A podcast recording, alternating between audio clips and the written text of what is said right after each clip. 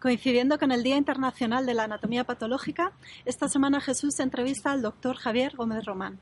Javier es un excelente patólogo con el que tuve el honor de compartir microscopio.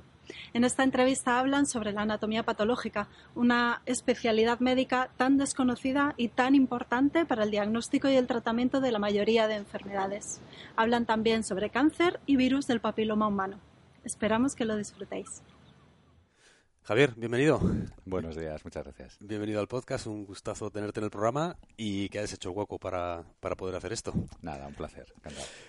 Oye, la anatomía patológica y los patólogos sois como los grandes desconocidos del mundo de la medicina, ¿no? Parece como que todo el mundo sabe lo que hace un oncólogo, un traumatólogo, un cardiólogo, pero no tanta gente sabe lo que hacéis los patólogos y qué es la anatomía patológica. Dame así como la versión precisa y resumida. ¿Qué es lo que hacéis? Bueno, yo muchas veces digo que los patólogos miramos a la enfermedad. O sea, nuestra misión es mirar y describir qué es lo que está pasando en un momento dado en un paciente, para que luego venga el que es famoso, como decimos, y ponga un tratamiento y, diga que, ese ha sido el diagnóstico y podamos curar, ¿no?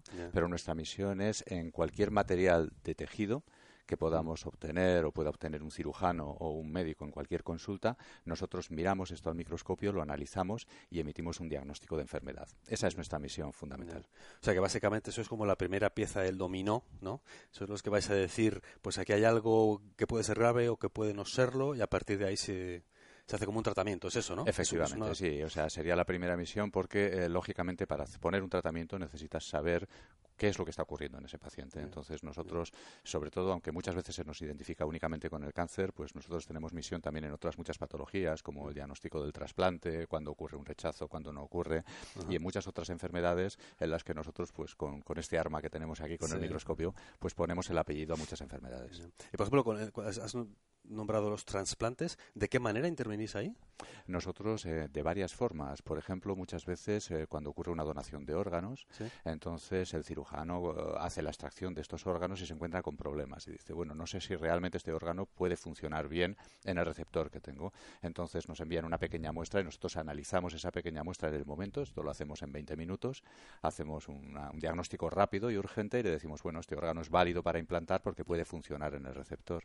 Y luego a posteriori, cuando ese órgano está funcionando, eh, lógicamente puede sufrir episodios de rechazo o de infección. Entonces eh, está sujeto a biopsias y en esas biopsias es donde nosotros podemos determinar si existe un rechazo para poder aumentar la inmunosupresión, si existe una infección para poder tratarla, etcétera, etcétera. Pues su trabajo es muy relevante en ese sentido, ¿no? Has investigado muchísimo, Javier, sobre el virus del papiloma humano. Eres una persona que conoce mucho eh, todo ese campo, todo ese tema. Eh, ¿Se puede decir virus del papiloma humano o papilomavirus, no? ¿Se puede decir de las dos maneras? Sí, eh, curiosamente la historia el virus del papiloma estaba englobado junto con otra familia de virus, que eran los virus polioma. Entonces hablábamos de papovavirus. Y a posteriori, pues eh, no hace ya tantos años se separaron y fueron los poliomavirus por un lado y los papilomavirus por otro. Efectivamente, podemos hablar de, la familia de papilomavirus. Papilomavirus. Eh, te voy a hacer la misma pregunta o, que te he hecho al principio. Eh, para la gente que no sabe exactamente por qué oye el término, pero no está seguro lo que es. ¿Qué, es el virus del papiloma humano? ¿Qué es el papilomavirus? El virus del papiloma humano, a pesar de que lo digamos en singular, no es un único virus, sino que es en realidad una familia de virus que engloba más de 110 genotipos que decimos, ¿no? Mm. Entonces es una gran familia y dentro de esa gran familia agrupamos unos ah, organismos, unos microorganismos que son virus, ¿no? ¿Vale? Por lo tanto, no tienen capacidad de poder sobrevivir por ellos solos, sino que necesitan eh, fagocitar, entre comillas, ¿no? Ah, o, estar dentro de una célula para poder vivir. Y engloba eh, virus que pueden producir una cosa tan banal como una verruga cutánea mm. hasta producir un cáncer. ¿De acuerdo? Entonces, por eso no podemos hablar de un agente único de virus de papiloma, sino tenemos que genotipar y decir cuál es ese genotipo que está presente dentro de una persona, ¿no? Para saber si puede tener un riesgo aumentado o un mucho menor riesgo de producir un cáncer, que es al final lo que nos importa. O sea, que como un abanico enorme, ¿no? Efectivamente. O sea, hay virus que podrían ser absolutamente banales y digo que como muchos pues, te pueden producir una pequeña verruga en la piel ¿eh? o prácticamente pasar desapercibidos durante toda la vida, hasta virus que pueden ser francamente agresivos. O sea, que alguien puede por ejemplo, yo puedo estar contagiado ahora de una variante, digamos, Correcto. Que, es asintomática, no sé, no sé ni que la tengo, por ejemplo, ¿puede ser? De hecho, es la enfermedad de transmisión sexual, el virus del papiloma, más frecuente del mundo. Hay estudios que dicen que al año de haber comenzado relaciones sexuales, prácticamente el 70% de las personas han tenido contacto con el virus del papiloma humano. Con lo cual significa que todos nosotros hemos tenido, yo creo, prácticamente relación o hemos estado en contacto con, con, un genotipo u otro de virus del papiloma humano. La estadística es la primera de las ciencias inexactas, se dice. Hay mentiras, ¿Eh? grandes mentiras y estadísticas. Exacto. Entonces, pero tengo que hacer esta pregunta. O sea, con esto que me acabas de explicar, ¿no? O sea, que realmente de todas esas variantes posibles, pues solo una parte pues se manifiesta de alguna manera y de esa parte otra pequeña parte es la que realmente puede ser más pues agresiva o peligrosa. Eh, ¿Realmente cuál es la probabilidad de que alguien se contagie de esas variantes tan agresivas? La probabilidad es alta. Lo que ocurre es que hay que tener en cuenta... Es alta, has dicho. Es alta, alta, sí, ¿eh? correcto. Sí, de hecho, uh, el, virus 16, por ejemplo, o el virus 18, pues uh, el virus 18 es menos frecuente, pero el virus 16 es, es, bastante frecuente. Lo que ocurre es que esta es una infección que hay que tener en cuenta la historia natural. Y la historia natural significa que lo vamos a pasar como una enfermedad no nos vamos a dar cuenta porque el 90% de las infecciones por virus 16 o virus 18, estos virus que decimos que pueden ser peligrosos, curan espontáneamente. Ah, incluso esas variantes. Incluso esas variantes, ¿de acuerdo? Esto significa que por el hecho de que a una persona se le diga que ha estado en contacto con el virus 16 no significa que vaya a tener un cáncer, sino que 9 de cada 10 casos no va a tener ningún problema porque esa infección se va a curar espontáneamente. El sistema inmune del cuerpo es lo suficientemente efectivo como para aclarar esa infección y no tener ningún problema a largo plazo. O sea, es muy frecuente, ¿de acuerdo? Eh, es importante detectarlo, pero es importante detectar lo que llamamos nosotros una persistencia viral, es decir, que el cuerpo no ha sido capaz de aclarar, de limpiar esa infección y que entonces ese virus se eh, adquiere lo que llamamos una fase de latencia o de persistencia.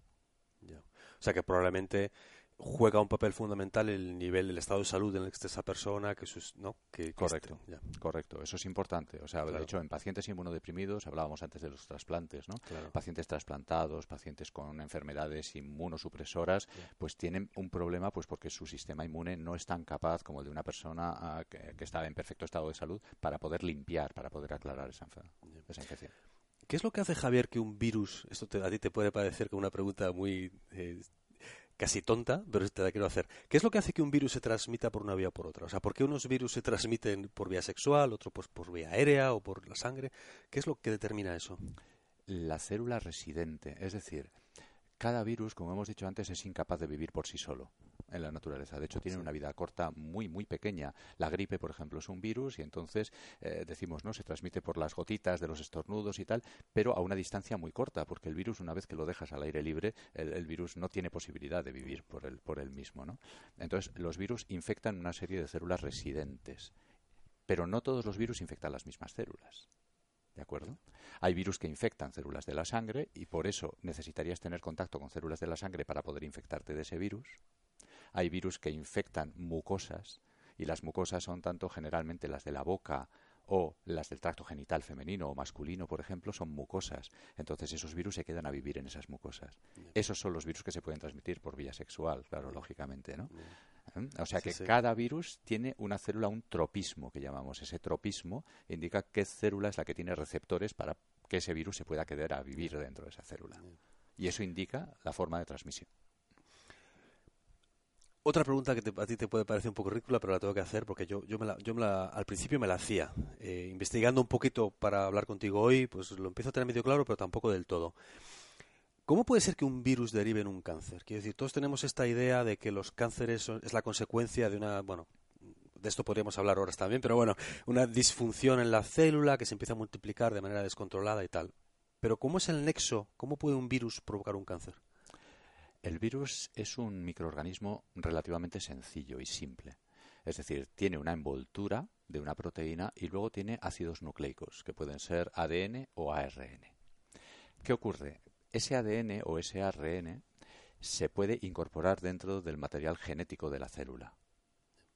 y entonces eso producir una serie de actividad errónea dentro del DNA o del ADN de la célula que es equivalente a mutaciones, ¿de acuerdo? Activa determinados oncogenes que son los que conducen a que esa célula se vuelva maligna, porque es una forma de inyectar ADN anómalo dentro de una célula que es lo mismo que ocurre en el cáncer. Con lo cual es un mecanismo, de hecho, eh, oncogénico y como tal lo recoge la Organización Mundial de la Salud. Ah, o sea que de cierta manera como que contamina ¿no? la información. contamina la... información genética y hace que esa célula no lleve a cabo la maquinaria genética de manera correcta. Y entonces si la mala suerte hace que eh, se activen rutas de la proliferación celular en ese caso y que no se pueda controlar, esa célula se puede, puede sufrir una transformación maligna. Ya, ya, ya volviendo al tema de las, digamos, de las variantes más agresivas del papilomavirus de antes, ¿no?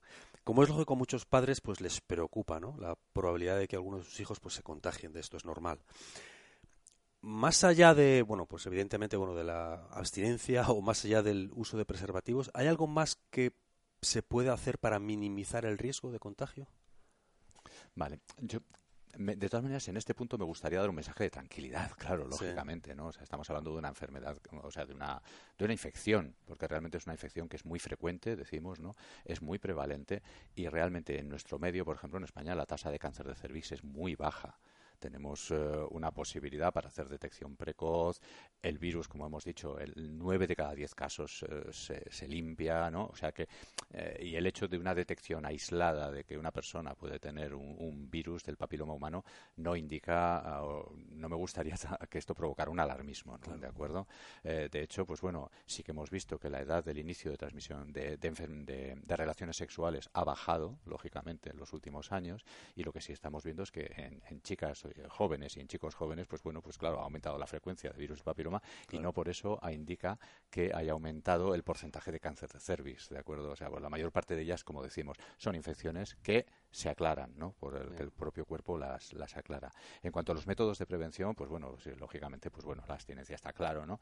Pero eh, el preservativo es un buen método de prevención. Y también en este punto me gustaría, porque claro, lo que ocurre es que muchas veces el virus puede quedar latente. ¿De acuerdo? Es decir, que una persona ha podido adquirir esa, esa infección hace 10, 15, 20 años incluso, no tener ningún problema y haber cambiado de pareja, ¿no? Y, una persona, pues 20 años después, inicia relaciones con esta persona y no quiere decir, pues bueno, pues que haya habido un problema de infidelidades, porque esto también a veces da lugar a, estos, equívocos, claro. ¿de acuerdo? O sea, el, el problema es que ese virus se puede quedar acantonado allí durante muchos años sin dar ningún tipo de problema, ¿vale?